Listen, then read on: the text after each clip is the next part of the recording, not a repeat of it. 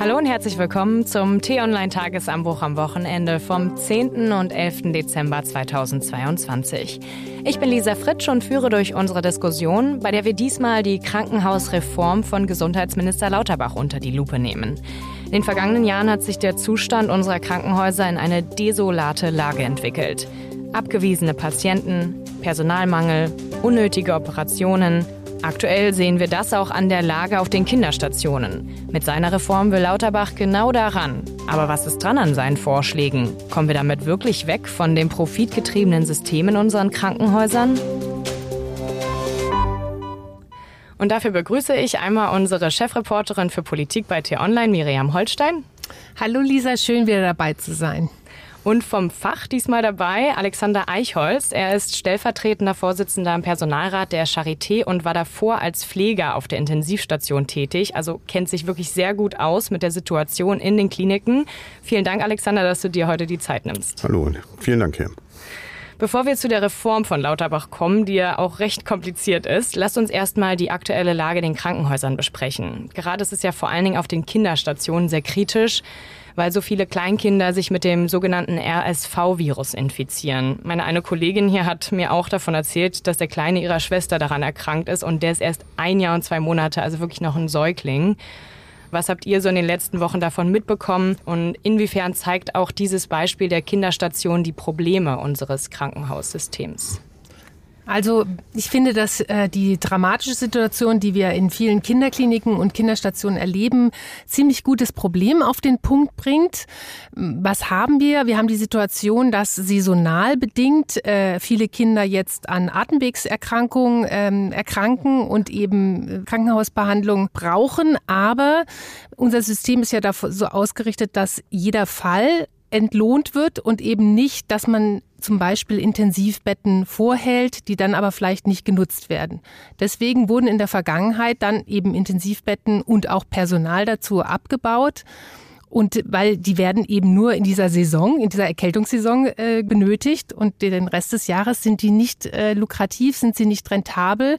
Und die fehlen dann aber in dieser Situation. Und ich kann nur sagen, ich höre da dramatische Geschichten, auch jetzt aus dem erweiterten Bekanntenkreis von einem Mann, der hat seinen Säugling mit, mit also schwer erkrankt, äh, zwar zweimal in einem Krankenhaus in Berlin vorstellig und ist abgewiesen worden. Und dann ist er in ein anderes Krankenhaus gefahren. Und dort haben sie den Säugling auf den Intensivstation äh, verlegt und ähm, es stand tatsächlich ein, zwei Tage spitz auf Knopf. Und ich finde, dass diese Situation ist wirklich untragbar. Also im Prinzip ist es so, dass diese Problematik der hohen Infektionszahlen jetzt auf ein System trifft, ähm, was komplett ausgelaugt ist. Es ist einerseits unterfinanziert, wie du schon sagst. Ne? Es wurden immer Betten abgebaut, es wurden Kapazitäten abgebaut. Es gibt aber halt auch nicht genug Personal. Und im Prinzip könnte man die Anforderungen die da kommen, die könnte man eigentlich stemmen, wenn man die letzten mindestens zehn Jahre, wenn nicht noch länger, nicht in die falsche Richtung gelaufen wäre. Wir haben das System einfach ausgelockt, wir haben das Personal de facto aus dem, aus dem Beruf getrieben und haben jetzt eine Situation, das kann ich aus eigenem Erleben sagen, auf der Kinderrettungsstelle, weil ich die Kollegen dort besuche, auch als Personalrat, dass Kollegen einfach weinen vor einem stehen und ich in ein Tuvabu reinkomme, von dem ich denke, es ist bewundernswert, dass die Menschen das noch mitmachen. Und damit meine ich nicht nur dass die Patientinnen und deren Eltern das mitmachen, sondern dass die Kollegen das noch mitmachen. Das Ganze lebt nur noch von einem hohen Engagement der Kollegen. Wäre das nicht vorhanden, würden wir einen komplett Zusammenbruch sehen. Und das ist nicht nur die Charité, wo ich das sage. Da ist es schwer, aber die Charité hat in den vielen letzten Jahren viel getan, um die Situation irgendwie einigermaßen zu managen. Ich höre es auch aus anderen Häusern von Kollegen bundesweit. Da ist es dann noch ein Stück weit dramatischer. Aber genau für die Kinderstation wurde ja jetzt auch vergangene Woche vom Bundestag ein ähm, neues Gesetz beschlossen. Ähm, Achtung, langes Wort, Krankenhauspflegeentlastungsgesetz.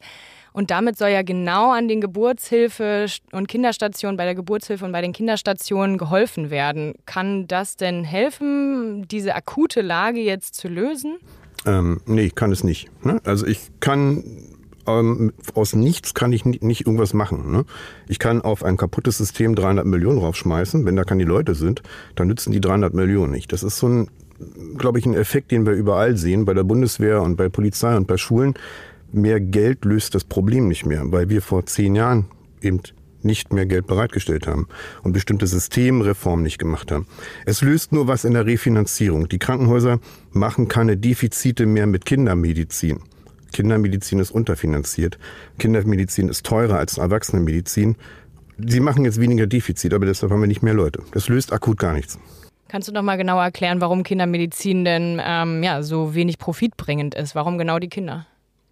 Weil Kinder einen erhöhten medizinischen und pflegerischen Bedarf haben. Sie brauchen viel mehr Zuwendung, sie brauchen mehr, manchmal mehr Technik und Kindermedizin ist sehr viel Akutmedizin. Also sprich, die Kinder liegen nicht ewig da und man bekommt irgendwie über die Fälle viel Geld, sondern Kinder kommen schnell rein und sind schnell wieder raus aus der Klinik. Aber diese ganze Technik und das Personal muss ich vorhalten. Deshalb ist es teurer und das kriegt man nicht finanziert. Kinder sind halt nicht wie jetzt die Knie-OP, die man schon Wochen vorher planen kann und wo man weiß, dann kriegt man das halt so und so entlohnt, sondern die fallen halt an einem Tag vom Wickeltisch und dann brauchen sie sofort eine Behandlung. Das macht die Planbarkeit sehr schwierig. Alexander, meinst du vielleicht, dass es in, sagen wir mal, zwei oder drei Jahren durch dieses neue Gesetz und du hattest 300 Millionen Euro erwähnt, das ist ja auf jeden Fall schon mal viel Geld, womit die Geburtshilfe und die Kinderstation viel anfangen könnten, dass es langfristig sich doch verbessert dadurch? Ich glaube nicht. Und wie können wir es sonst lösen? Ich glaube, in vielen Bereichen der Medizin, insbesondere auch in der Kindermedizin, sind wir mit so schweren Struktur Fehlentscheidungen in den letzten Jahren konfrontiert gewesen, dass wir das nicht mehr geheilt bekommen. Wir sind weil die Demografie und verschiedene Reformen, die jetzt nicht gemacht werden, die auch jetzt von Herrn Lauterbach nicht geplant sind, sind wir in einer Situation, wo wir über die Klippe hier rüber sind und wo wir zum Thema Rationierung kommen werden. Also die Gesundheitsversorgung wird sich verschlechtern, sozusagen. Ja, das ist es, ganz genau mhm. genau das.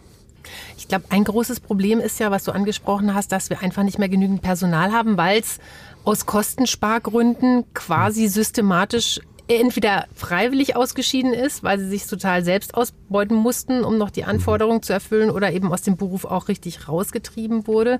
Und jetzt kann man eben so schnell nicht äh, Personal in dem Maß gewinnen, wie man es bräuchte. Also es wird ja auch schon versucht, im Ausland überall, mhm. wo man nur kann, äh, Pflegefachkräfte anzuwerben. Aber das ist halt ein langwieriger Prozess. Ja, aber Lauterbach will mit seiner Reform ja auch genau an die Personalprobleme ran. Und ähm, lasst uns vielleicht mal auf seine Reformvorschläge von äh, ihm und der Expertenkommission kommen. Dort hat er bei der Vorstellung am Dienstag von einer Revolution gesprochen. Somit im wahrsten Sinne des Wortes eine aus meiner Sicht Revolution im Krankenhaussektor, eine Revolution, die wir unbedingt benötigen und auch etwas, was dazu beitragen wird, dass die Personalprobleme in den Krankenhäusern besser werden. Und zwar deshalb, derzeit verlassen viele Pflegekräfte, aber auch viele Ärztinnen und Ärzte, die verlassen die Krankenhäuser, weil sie diesen ökonomischen Druck nicht ertragen wollen. Ja, genau, da spricht er genau das an, der ökonomische Druck, den ja auch viele Angestellte haben. Hast du davon auch was ähm, während deiner Zeit als Pfleger mitbekommen oder was hörst du jetzt immer wieder von Angestellten? Vor vielen Jahren, als ich auf Intensivstation war, bevor ich in die Rettungsstelle ging, ähm, war es so, dass wir, glaube ich, zwölf Planstellen unter, unter dem waren, was wir hätten sein müssen. Und das führte einfach dazu, dass ich bis zu vier Intensivpatienten betreut habe. In anderen Ländern wie Kanada und USA ist das eine 1 zu 1 Pflege oder maximal 1 zu 2. Das führte dazu, dass wir wirklich Kollegen hatten, die im Burnout waren und die den Beruf verlassen haben, in die Erwerbsunfähigkeit gegangen sind oder wie ich einfach gesagt habe, ich brauche einen anderen Bereich, weil ich krieg das hier nicht mehr gebacken. Das macht einfach emotional etwas mit einem. Und wenn man mal googelt, gibt es so den Begriff ähm, moralische Verletzung. Der bezieht sich auf die Gesundheitsfachberufe. Und das einfach mal googeln, mal reingucken, wer sich dafür interessiert. Dieser ökonomische Druck hat dazu geführt, das Personal aus dem Beruf raus ist. Ich kann mal eine Anekdote erzählen. Eine Kollegin von mir, die hat irgendwann angefangen, die Geschäftsführung vom Strandbad am Weißenseer See zu machen und war da viel mehr zufrieden, weil sie da Bier verkaufen konnte und einen geregelten Tagesablauf hatte.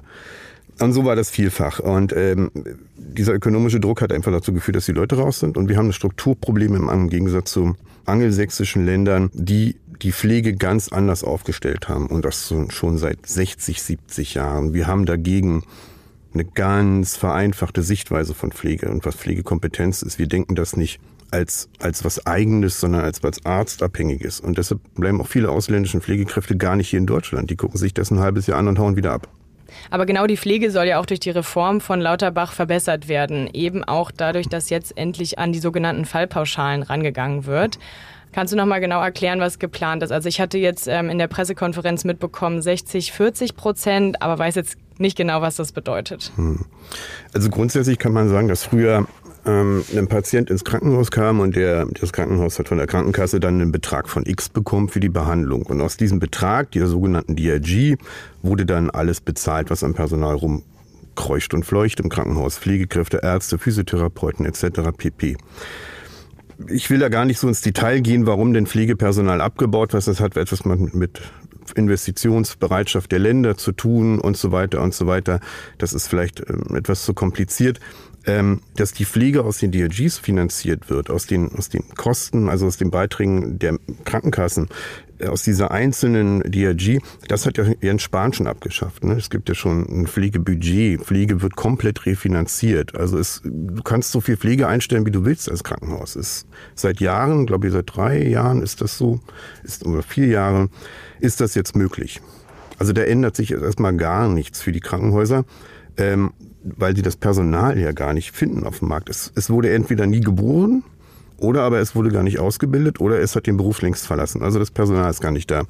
Was Lauterbach jetzt macht, ist etwas Vernünftiges, dass er sagt, die Krankenhäuser sollen nicht alles, was sie an Vorhaltung haben, also sprich, wenn der Mensch ins Krankenhaus kommt, dann findet er da auch ein Krankenhaus vor das sollen die Krankenhäuser nicht mehr nur aus den DRGs und aus den Landesinvestitionen finanziert bekommen, sondern sie kriegen einen Festbetrag von X, je nachdem, in welcher Region das Krankenhaus ist und was, sie, was das Krankenhaus leisten kann. So, ich versuche es mal runterzubrechen. Das ist die Vorhalte. Das ändert an, für die Pflege noch gar nichts. Also von diesen 40 Prozent, wenn wir jetzt die 60 Prozent nehmen, für manche der Level ähm, nehmen, aus den 40 Prozent werden nicht die Pflegeangestellten bezahlt, sondern nur diese Vorhaltekosten. In den Vorhaltekosten ist das Pflegebudget, was Jens Spahn eingeführt hat, drin. Das wird dort inkludiert. Sprich, die LGs bleiben, werden abgeschmolzen um Vorhaltung plus einen kleinen Zuschlag und in den Vorhaltekosten, so habe ich es, wenn ich das Gesetz richtig gelesen habe, ist das Pflegebudget mit drin. Sprich, Pflege könnt ihr vorhalten und kriegt ihr das, kriegt das refinanziert. Das ändert erstmal nichts. Also um das vielleicht mal sozusagen äh, nochmal in Deutsch zu übersetzen, was für Leute, die gar nicht äh, hm. so, sich so gut auskennen wie du, äh, es ist bislang jetzt sehr vereinfacht ausgedrückt, ist es so, du kriegst als Krankenhaus Geld, wenn du einen Fall, einen Behandlungsfall hast. Genau. Das Konzept, wie sich das berechnet, ist ein bisschen komplizierter, es tut aber nichts zur Sache. Und die neuartige Komponente, und die nennt sich eben Vorhaltekomponente, soll jetzt die neue zweite Säule werden. Die besagt, dass wenn du zum Beispiel Intensivbetten zusätzlich hast, dann kriegst du das auch schon entlohnt. Und zwar nicht erst, wenn jemand kommt und dieses Intensivbett äh, belegt. Oder zum Beispiel, wenn du seltene Krankheiten behandelst, dann bekommst du das entlohnt, bevor jemand kommt. Einfach nur dafür, dass du es vorhältst als Klinik. Und das ermöglicht den Kliniken, das zu finanzieren, auch wenn sie nicht jedes Mal einen Patienten haben. Weil bisher war es so, dass sie halt versucht haben, möglichst viele Fälle zu behandeln oder sich auf die möglichst lukrativen, wenn sie es konnten, zu spezialisieren, um möglichst viel äh, Profit zu machen. Ja, ich habe auch mal nachgeguckt, ähm, wie viel ein Fall so zum Beispiel kostet und mir ist der Blinddarm-OP aufgefallen. Mhm. Da bekommt man zum Beispiel 3500 Euro für, fand ich erstmal sehr viel, so roundabout. Wenn man da jetzt diese 60 Prozent anwendet, ist es so, bekommt man dann mit der Reform von Lauterbach nur noch 2000 Euro. Also von diesen restlichen 1600 Euro werden dann sozusagen Vorhalte, dass wenn man als Notfall ins Krankenhaus kommt, finanziert. Also eher nur die Betten und die Investitionen, nicht ähm, mehr für die Pflege. Die Pflege ist, wie gesagt, auch inkludiert in den Vorhaltekosten. Aber das ist es, das tut erstmal nicht zur Sache. Was, was, was hilft durch diese, ähm, ist das, das Bett, wie Miriam sagt, was ich da habe und was ja Kosten verursacht, Strom, Reinigung, Personal, das sind die Pflegekosten in den Vorhaltekosten, dass ich das schon mal bekomme. Weil ich kann ja nicht immer erst einen Patienten, wenn der Patient kommt, eine Pflegekraft einstellen und sagen, okay, wir warten mal hier schauen, da ist eine Pflegekraft, das passt gerade, das matchen wir jetzt mal. Blinddarm und Pflegekraft auf dem Markt, wow.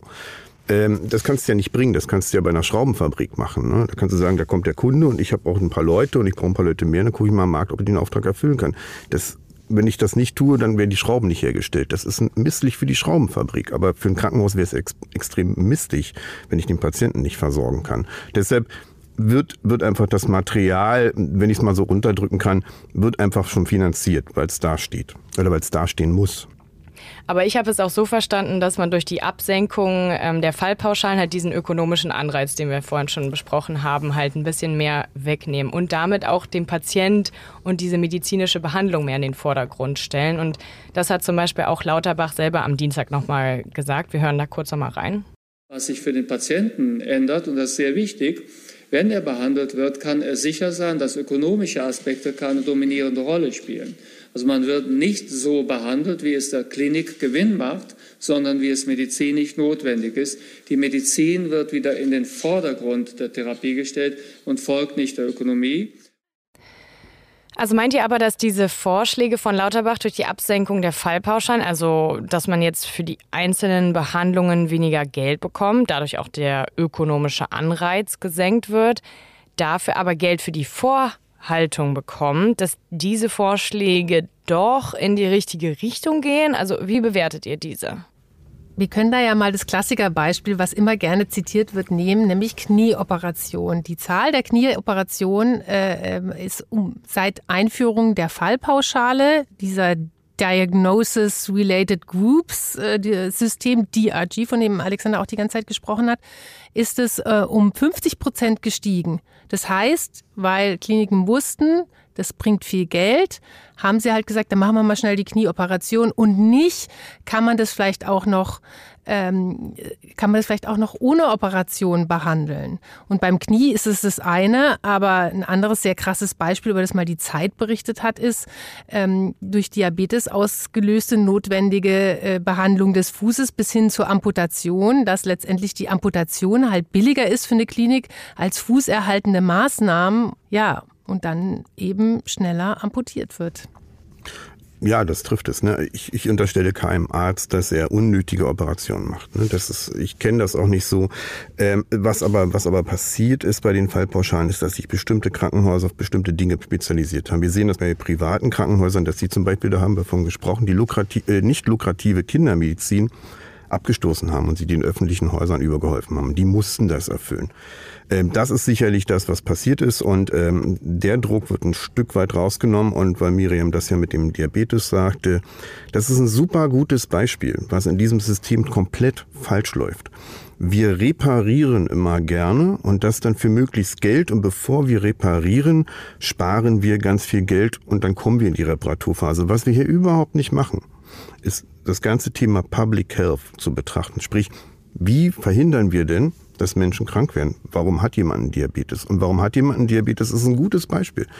Ich empfehle jedem mal, sich zehn Minuten, vielleicht nur fünf Minuten bei Kaufland an die Kasse zu stellen und zu gucken, was die Leute sich aufs Kassenband legen dann weiß man, warum wir so viel Diabetes haben. Wenn man da ansetzen würde und das mit einem pflegerischen Kompetenzgedanken verbinden würde, könnten wir Milliarden einsparen. Wir müssten gar nicht so teuer sein. Und wir hätten dann weniger gesündere Menschen, glücklichere Mitarbeiter und weniger Kranke ich glaube auch, dass man da vielleicht, wenn man diesen Gedanken der Prävention aufgreift, äh, bei den Hausärzten auch noch mal genauer hinschauen müssten, die ja auch momentan oft das Problem haben, dass sie halt für einen Patienten pro Quartal eine Pauschale bekommen und wenn der unabhängig davon, wie oft der Patient kommt. Und wenn Sie halt sagen, ich möchte es aber engmaschig begleiten und lass ihn dreimal kommen, dann ist es letztendlich Ihr Privatvergnügen, weil bezahlt bekommen Sie es nicht. Und dadurch wird vielleicht auch verhindert, dass da optimal vorher schon eine Behandlung stattfindet, die dann nicht im Krankenhaus endet? Das ist ein weites Feld, darüber können wir, glaube ich, nochmal eine extra Podcast-Sendung machen. Was ist eigentlich, wie kriegen wir das eigentlich hin? Ne? Das ganze System ist sehr arztzentriert. Also sprich, wenn ich wenn ich etwas mit dem Rücken habe, muss ich zum Arzt gehen und der Arzt sagt, super, dass Sie da sind, ich rechne das jetzt mal ab für das Quartal und schreibe Ihnen hier eine Überweisung zum Facharzt. Dann sagt der Facharzt, das ist aber ganz schön, dass Sie zu mir kommen und macht eine Rechnung auf, geht das, gibt das an die Krankenkasse und dann schreibt er ein Rezept auf, gehen Sie mal zum Physiotherapeuten. Und der Physiotherapeut ist eigentlich von den drei Leuten der Einzige, der Ahnung von dem hat, worum es jetzt geht, nämlich um den Rücken des Patienten. Was wir eben nicht haben, ist, dass wir wie in, in Schweden zum Beispiel mit dem Public Nurse äh, dass man zu dem im therapeutischen Team geht, der am meisten Ahnung hat und der darf dann auch agieren, der darf auch handeln, der darf auch Medizin machen oder Versorgung machen.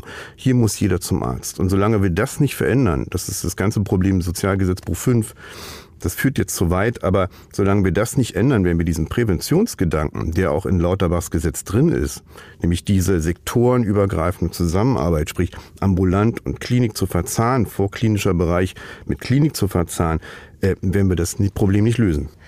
Ja, aber durch die Reform, die Lauterbach jetzt vorgeschlagen hat, sollen ja auch die Kliniken in drei Level einkategorisiert werden. Also, dass wir sozusagen genau das, was du gerade angesprochen hast, dezidierte Kliniken haben, wie zum Beispiel die Uniklinik, was ja auch bei euch an der Charité mhm. wahrscheinlich so ist, wirklich die Spezialisten auf einem Themengebiet sind und man dadurch woanders ähm, ja, Personal spart, die sich dann wirklich nur auf die Grundversorgung konzentrieren können. Ist das nicht ähm, ein guter Punkt? Das ist ein guter Punkt. Das ist, ist ein Punkt, ähm, der viele Jahre kritisiert wurde, dass eben durch dieses DRG-System, was alle gleich behandelt, es gibt zwar so ein paar Mengenzuschläge und weiß der Fuchs und so, aber dass die ähm, High-Performer, äh, die jetzt glaube ich jetzt Level 3 ähm, U heißen sollen, die Unikliniken, dass die de facto auskömmlich finanziert werden. Das macht durchaus Sinn und es macht auch Sinn, diese drei Versorgungsstufen zu haben, dass ich in der Region ein kleines Krankenhaus oder eine Art, in der DDR nannte man das, glaube ich mal, Polikliniken, das kann man ja so weit denken, dass ich dort was habe, was auskömmlich finanziert wird, auch im ländlichen Raum, damit die zu Versorgenden, mit die Patienten auch einen Ansprechpartner haben. Das macht durchaus Sinn. Das ist viele Jahre versäumt worden. Und es ähm, rettet ja vielleicht auch einige Krankenhäuser, die sonst ähm, geschlossen werden müssten, oder? Vor allen Dingen auch in den ländlichen Regionen. Ob es die rettet, das werden wir sehen. Es gibt ja die sogenannte Konvergenzphase, wo man da überall hinlandet. Ich habe noch keine Ahnung, wie das enden wird. Klar wird es, wird es einige retten und es macht ja auch Sinn, aber die Frage ist, wie, wie, in welcher Struktur bleiben sie bestehen? Es macht ja wirklich nicht, nicht Sinn, überall so ein kleines Schwarzwaldklinik hinzustellen. Vielleicht macht es ja mehr Sinn, in Zeiten von Digitalisierung ambulante Versorgungszentrum zu haben. Wenn die Schwarzwaldklinik dazu wird, dann ist das eine schicke Nummer, dann ist das auch völlig in Ordnung. Aber das muss man halt auch wieder verbinden mit dem, muss da immer gleich ein Arzt sitzen oder kann der nicht in der Charité sitzen und über ähm, Videokonferenzen den Patienten versorgen. Viele würden jetzt sagen, um Gottes Willen, ich brauche da meinen Hausarzt oder meinen Facharzt. Aber wir haben halt die Leute nicht geboren, also müssen wir uns mit diesen Fragen beschäftigen. Also meinst du, dass wir auch für die Pflegeberufe mehr Anerkennung im politischen Sinne in Form von anderen Gesetzen oder einer moderneren Struktur brauchen, sodass man nicht immer nur vom Arzt aus gedacht geht? Aber ist das nicht auch schon durch das neue Pflegegesetz von Spahn, was du vorhin erwähnt hast, oder auch durch die Corona-Krise ein bisschen geschehen, also dass es mehr Anerkennung gibt?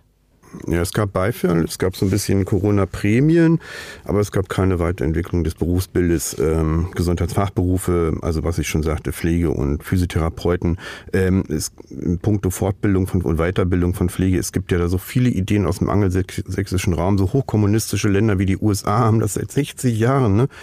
Kennt, kennt noch jemand Emergency Room? Da gab es immer eine Krankenschwester, würde man in Deutschland sagen.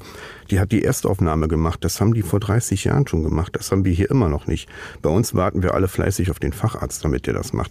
Das ist aber völlig unzulänglich. Das ist eine Reform, die da noch fehlt bei Lauterbach. Die, auf die müsste man dringen, dass die noch kommt. Also bei aller Kritik und wirklich äh, bei allem Bedürfnis auch, dass sich jetzt wirklich grundlegend was ändert, finde ich, müssen wir uns aber gelegentlich auch in Erinnerung rufen, dass wir immer noch ein im Vergleich zu vielen anderen Ländern ein sehr gutes Gesundheitssystem haben, was auch den Anspruch hat, dass alle und zwar unabhängig von ihrem Portemonnaie versorgt werden. Wenn man da in die USA schaut, äh, ist es ja bei weitem nicht der Fall. Da gehen die Leute teilweise nicht zum Arzt, weil sie sich nicht oder nicht ins Krankenhaus, weil sie sich nicht leisten können. Ich möchte jetzt die Probleme und wir haben riesige Probleme wirklich nicht kleinreden, aber ich wollte nur noch mal daran erinnern, dass unsere Grundversorgung momentan noch auf einem relativ hohen Standard ist. Ja, da würde ich mitgehen. Unser Gesundheitssystem ist im Großen und Ganzen schon relativ gut. Klar gibt es immer Aspekte hier und da, die wir noch aus den USA und Großbritannien lernen können, aber dafür hapert es in diesen Ländern auch an anderen Stellen. Das muss man hier auch mal sagen. Lass uns noch mal auf die politische Komponente dieser vorgeschlagenen Reform kommen, denn sie ist eben auch bis jetzt nur ein Vorschlag, das müssen wir uns auch noch mal ins Gedächtnis rufen und muss ja noch in ein Gesetz gegossen werden, womit die Debatte eigentlich dann erst richtig beginnt. Und dann kommt auch noch hinzu, dass Lauterbach in den Umfragen ja relativ unbeliebt ist mit seiner Politik. Miriam, wie realistisch ist es also, dass er diese Reform durchbekommt, beziehungsweise wie sehr hängt die Reform politisch auch von ihm ab?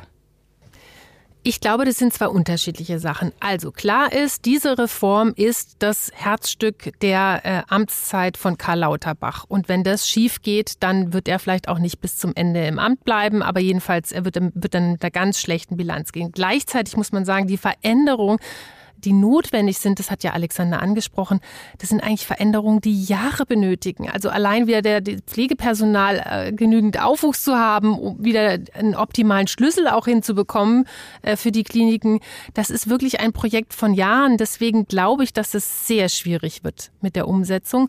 Und das andere ist, die politische Bewertung. Und da zeigt sich, dass es nicht immer das Beste ist, dass ein Experte auf einem Fachgebiet ein Ministerium übernimmt. Weil das war ja im Grunde die Lobpreisung, äh, mit der Karl Lauterbach ins Amt gegangen ist. Endlich ein Arzt an der Spitze eines Gesundheitsministeriums. Und was wir jetzt hören, ist, dass es wahnsinnig viel Unzufriedenheit in seinem Ministerium gibt. Da gab es Überlastungsanzeigen. Da gibt es die Beschwerde, dass er auf Kritik einfach überhaupt nicht reagiert, weil er offenbar nicht in der Lage ist, so die Kritik, das Ministerium zu führen, ist ja auch ein riesiger Apparat. Man braucht auch ganz viel Verwaltungserfahrung. Man muss sehr gut sein in der sozialen, im sozialen Miteinander.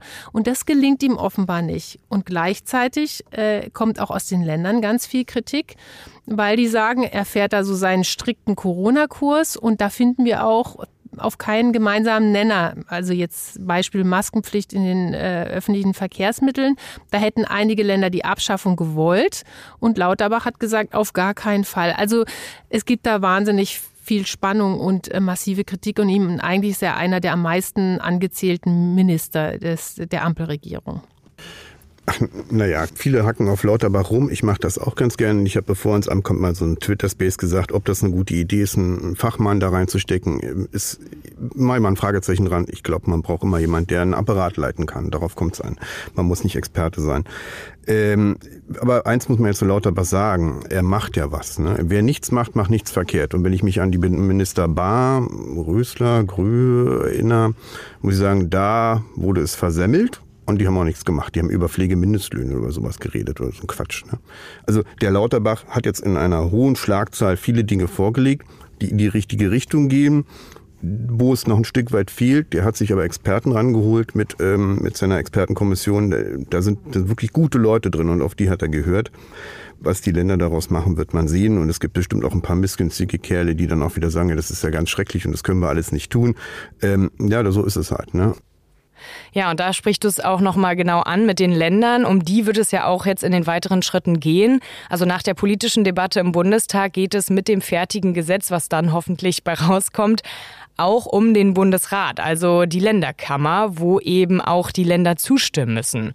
Und mit diesen hat Lauterbach auch schon in der Pressekonferenz diese Woche angekündigt, will er am 5. Januar sprechen.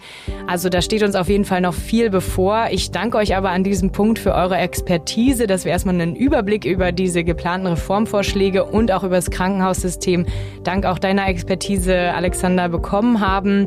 Ich hoffe, auch Ihnen, liebe Hörerinnen und Hörer, hat es gefallen. Und wir haben gesehen, dass vor allen Dingen das Thema Pflege noch ein Riesenpunkt ist, wo wir noch weiter diskutieren können. Wir haben dazu auch schon schon mal eine Podcast-Folge aufgenommen. Die empfehle ich Ihnen, liebe Hörerinnen und Hörer, hier an dieser Stelle. Und zwar war das am 23. September. Da ging es aber um die ambulante Pflege und Pflege in Altersheim, also nicht um Krankenhäuser im direkten Sinne. Da können Sie nachhören, wie höhere Löhne nicht immer Probleme lösen, sondern auch neue hinzukommen lassen können. Die Folge finden Sie unter dem Titel Kostenexplosionen in der Pflege, das unsichtbare Drama vom 23. September. Ich verlinke sie auch nochmal in den Show Notes und unter dem Newsletter-Artikel. Und wenn Sie keine Folge vom Tagesanbruch Podcast verpassen wollen, abonnieren Sie uns gerne, zum Beispiel auf Spotify oder Apple Podcasts. Anmerkungen und Kritik können Sie mir gerne an podcasts.t-online.de schreiben, Podcasts mit Mehrzahl S. Und ja, damit danke ich Ihnen fürs Zuhören. Bis zum nächsten Mal und tschüss. Tschüss. Tschüss.